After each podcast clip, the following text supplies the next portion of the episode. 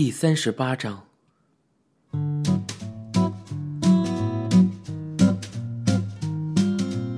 妈妈说：“多少变厉害些了吧，何塞？”比数年前更增几分酒量的月刚向何塞挑战。月刚君可是能喝的很呐，何塞君怕是赢不了啊！别勉强自己了。何塞说：“没关系，阿姨，我长进了不少呢。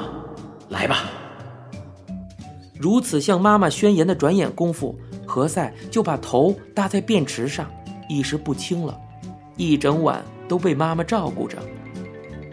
在那之后整整一年，穿着丧服的两个人前所未有过的急不可待的对喝着起来。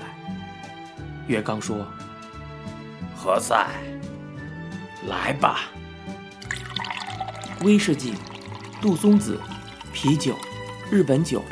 一来二去，空瓶子滚得地板上到处都是。何塞，看起来劲头十足嘛。是，今天为了阿姨也不能输给你。说什么呢？快喝，快喝！啊！二楼的起居室里，爸爸正在和江本几个人聊天。爸爸说：“这周围……”就是中目黑了吧？江本说：“是的，是个好地方。”我呢，在四十年前吧，就寄宿在这附近呢。我想是在右天寺附近吧。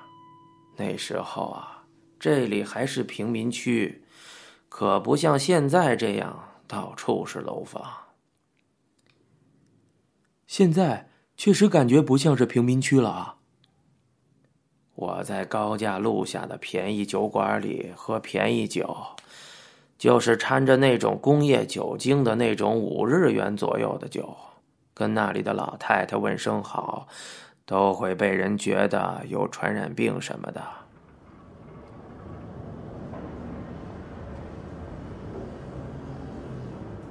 不过。说起来的话，这里附近还残留着很多澡堂子，在附近就有三家。爸爸在四十年前曾经生活过的土地，又由于某种因果关联将我也拉扯过来。四十年前，爸爸曾经凝视过的中目黑，还有东京的风景，与今天我们今日所见到的又有多少不同呢？爸爸接着说：“那时候。”东京还有点人情味儿呢，有学生来的话，酒馆的人就会多做一份吃的，还能免费给他们喝杯酒，还说将来出人头地了再还什么的。江本说：“就算现在也有那样的地方，呃，我也得到过饭馆很多人的关照呢。”爸爸说：“是吗？不过……”有段日子不见了，街道就完全变样喽。过去也没有这么多的楼房，在街上走也是悠闲自在的。很多人家都放养着鸡。爸爸寄宿的附近有一家人就养鸡，经过那里的门前，走过去摸摸鸡的脑袋也没关系。慢慢的就这么习惯了。就算我走过去。鸡也不会咯咯的叫唤了。爸爸还是喜欢动物的吧？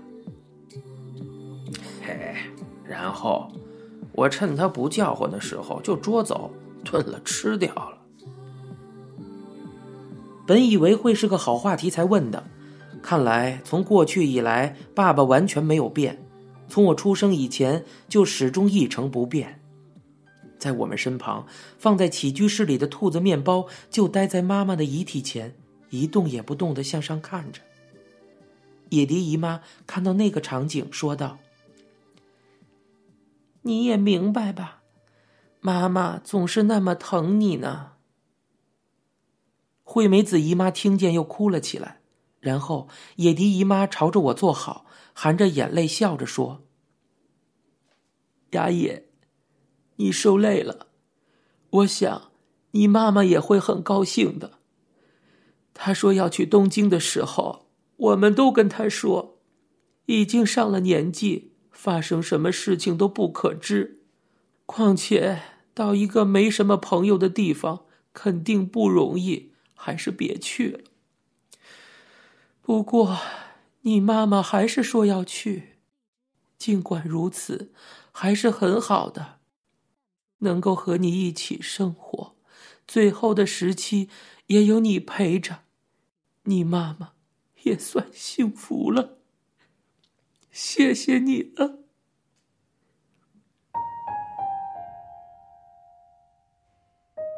可是，当真是这样吗？若想到有关妈妈的幸福，即使是现在，我也全无自信。不过，今天，妈妈喜欢的人能够这么热闹的凑在一起，喝酒、吃饭、吊唁妈妈，这，才是真正让她感到幸福的事情。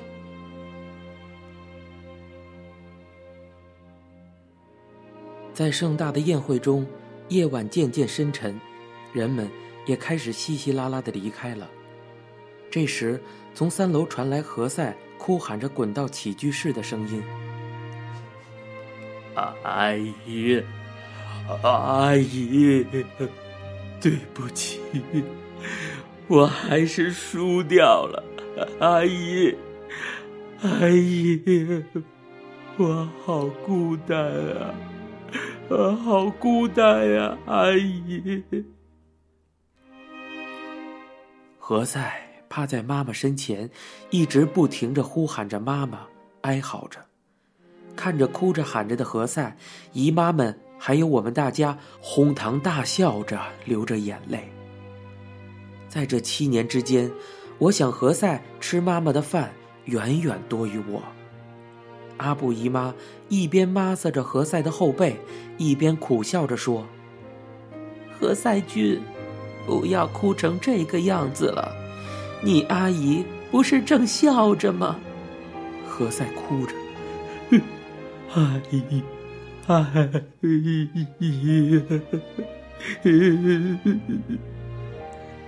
阿布姨妈接着说：“何塞君的女朋友，这回在京王百货给他买了巧克力了呢。”设计师藤川的夫人荣里也说道：“我要做咖喱了，何塞君，过来吃吧。”你不是喜欢吃咖喱吗？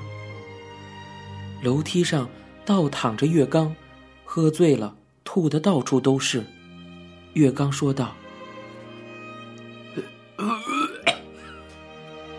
“哇塞，还是你赢了。”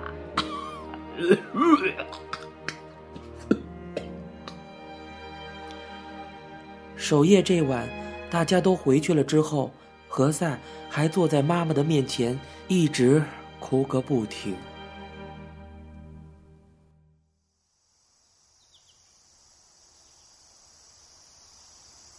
葬礼这天，春风拂面，天气晴朗。我身着丧服，身上系着一条写有丧主的带子。户口上身为妈妈丈夫的爸爸在我身边。由我来做丧主，对此，我虽然感到犹豫不定，但在此时，却觉得自己作为一个男人，反而超越了爸爸。从事发型师工作的替君为妈妈化了妆，替君曾经在妈妈的生日时送过她两支香奈儿的唇膏。妈妈说：“专业人士果然不同凡响啊，我们就不懂得选这种颜色。”真好看，但是，一生贫穷的妈妈却都没有用过这两支唇膏，而总是把它们放在镜子面前当摆设。很多很多的花儿被送来，家里放不下了，只好摆在外面。吊唁的电话也是一个接着一个，有已经久不谋面的学生时代的朋友，工作时受过照顾的人，前辈和晚辈。有熟悉的面孔及意料之外的面孔。很多人前来吊唁，数量之多远远超过想象。繁忙之间还要让您为私事而劳碌，太过意不去了。我不断重复着这句话，之后垂下头。这些人有熟人，也有工作伙伴，而接二连三的看过他们的表情之后，我感到他们不仅仅是同我有关联的人，大多数人都至少吃过一次妈妈做的饭。那个人是，这个人也是。送这花的人那时吃过糖醋猪肉。那个人吃过蛋包饭。这里的大部分人都是妈妈来到东京之后我才结交的朋友。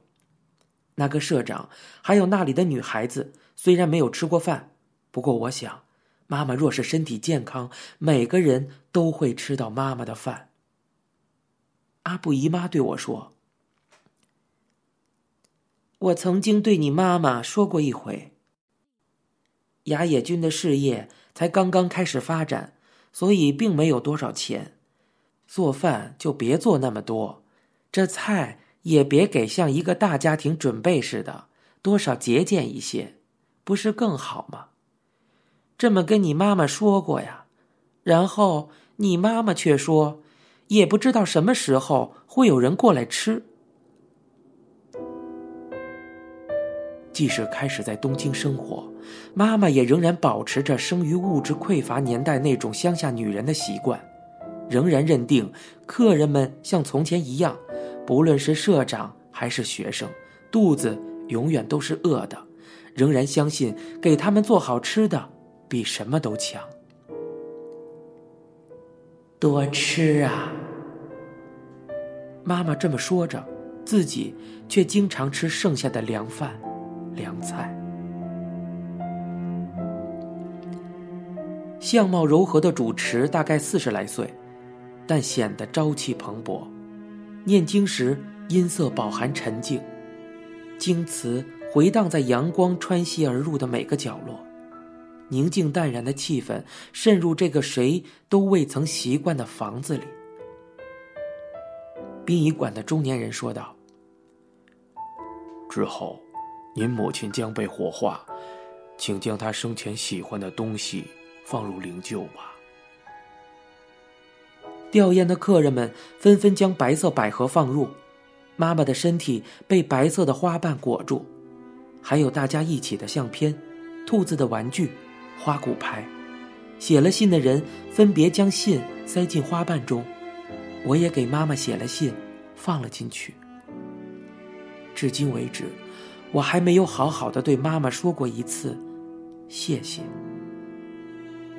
细小之事，重要之事，每天的事情，本应一一说出感激的言语，却在不知不觉之间认为理所当然，直到最后，也没能表达出来。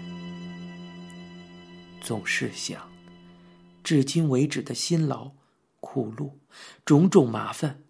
担心忧虑，这一切总会在某时有所报答，于是把他们弃之脑后。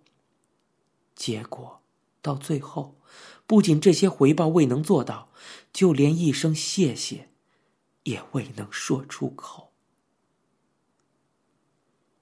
满怀希望想着的某时，也许永远也不会来到。令人恐惧的某时。却突然降临，妈妈，谢谢。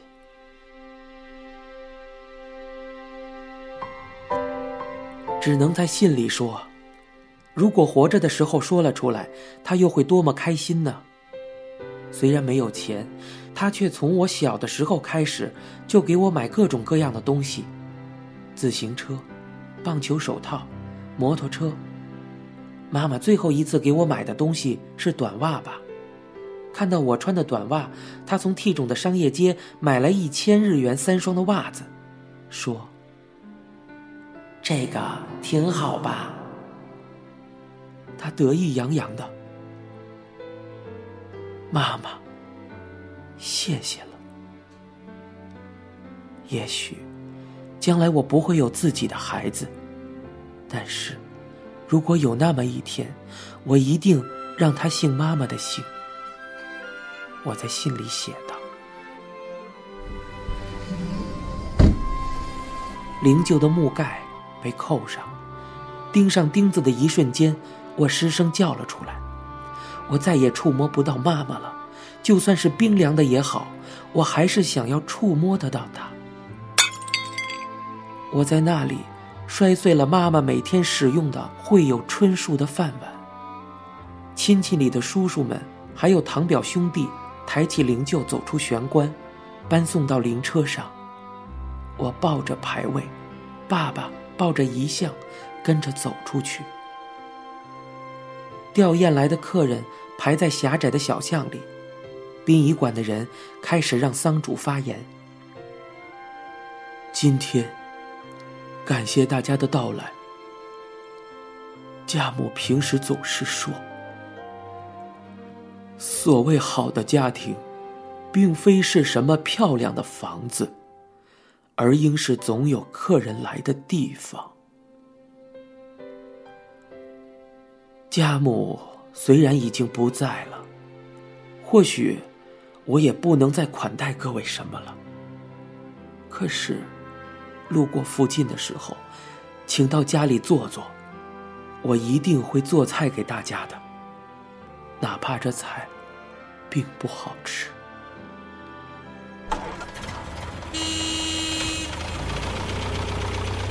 在一声喇叭长鸣之后，载着我和爸爸。以及躺在灵柩里的妈妈的灵车，从这个家出发了。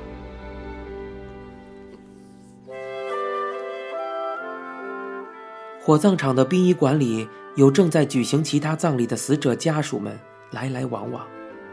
尽管这是平日，可是所有会场都挤满了身着丧服的人。焚烧场的情况根据葬礼的费用多少而不同。我们被带到了最便宜的焚烧场里。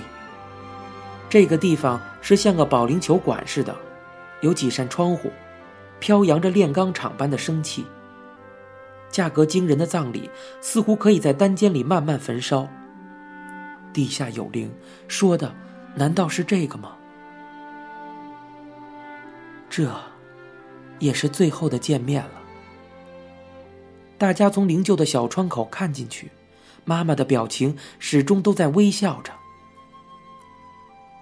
妈妈，痛苦时也好，难过时也好，在我面前，妈妈永远都在笑着。一边吃饭，一边笑着，连嘴里的东西都能看见。我注意过好几次了。我说过，不雅观吧，妈妈，嘴里的东西都能看见啊。说着这么无聊的话，真是抱歉，妈妈。尽管你从未让我改正拿筷子的方式，尽管我们之间也有我们之间的规则，自己说的事情总是自己笑得最厉害，笑到抱着肚皮打滚的地步，可又为何不再动弹了呢？怎么了？为什么会像是一个富有的妇人一样，表情如此清澈？为什么像是并没有死去？你不是说过，即使要死，也不想得病而死吗？不是说坐飞机吗？然后又笑着说，死了倒是没什么，可妈妈害怕坐飞机呀。为什么？为什么会死呢？灵柩的小窗被关上，妈妈就像是保龄球瓶一样滑进火窑中。主持开始念起经来，大家手里都拿着念珠，窑里燃起了火。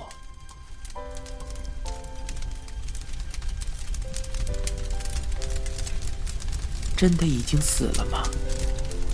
曾经说过火刚点起来，人却死而复生的故事。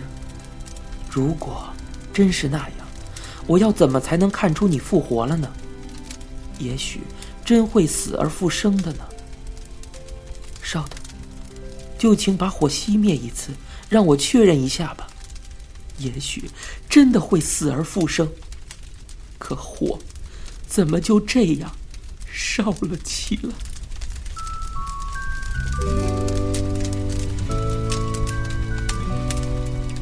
您现在收听到的是由一辆松鼠播讲的《东京塔》。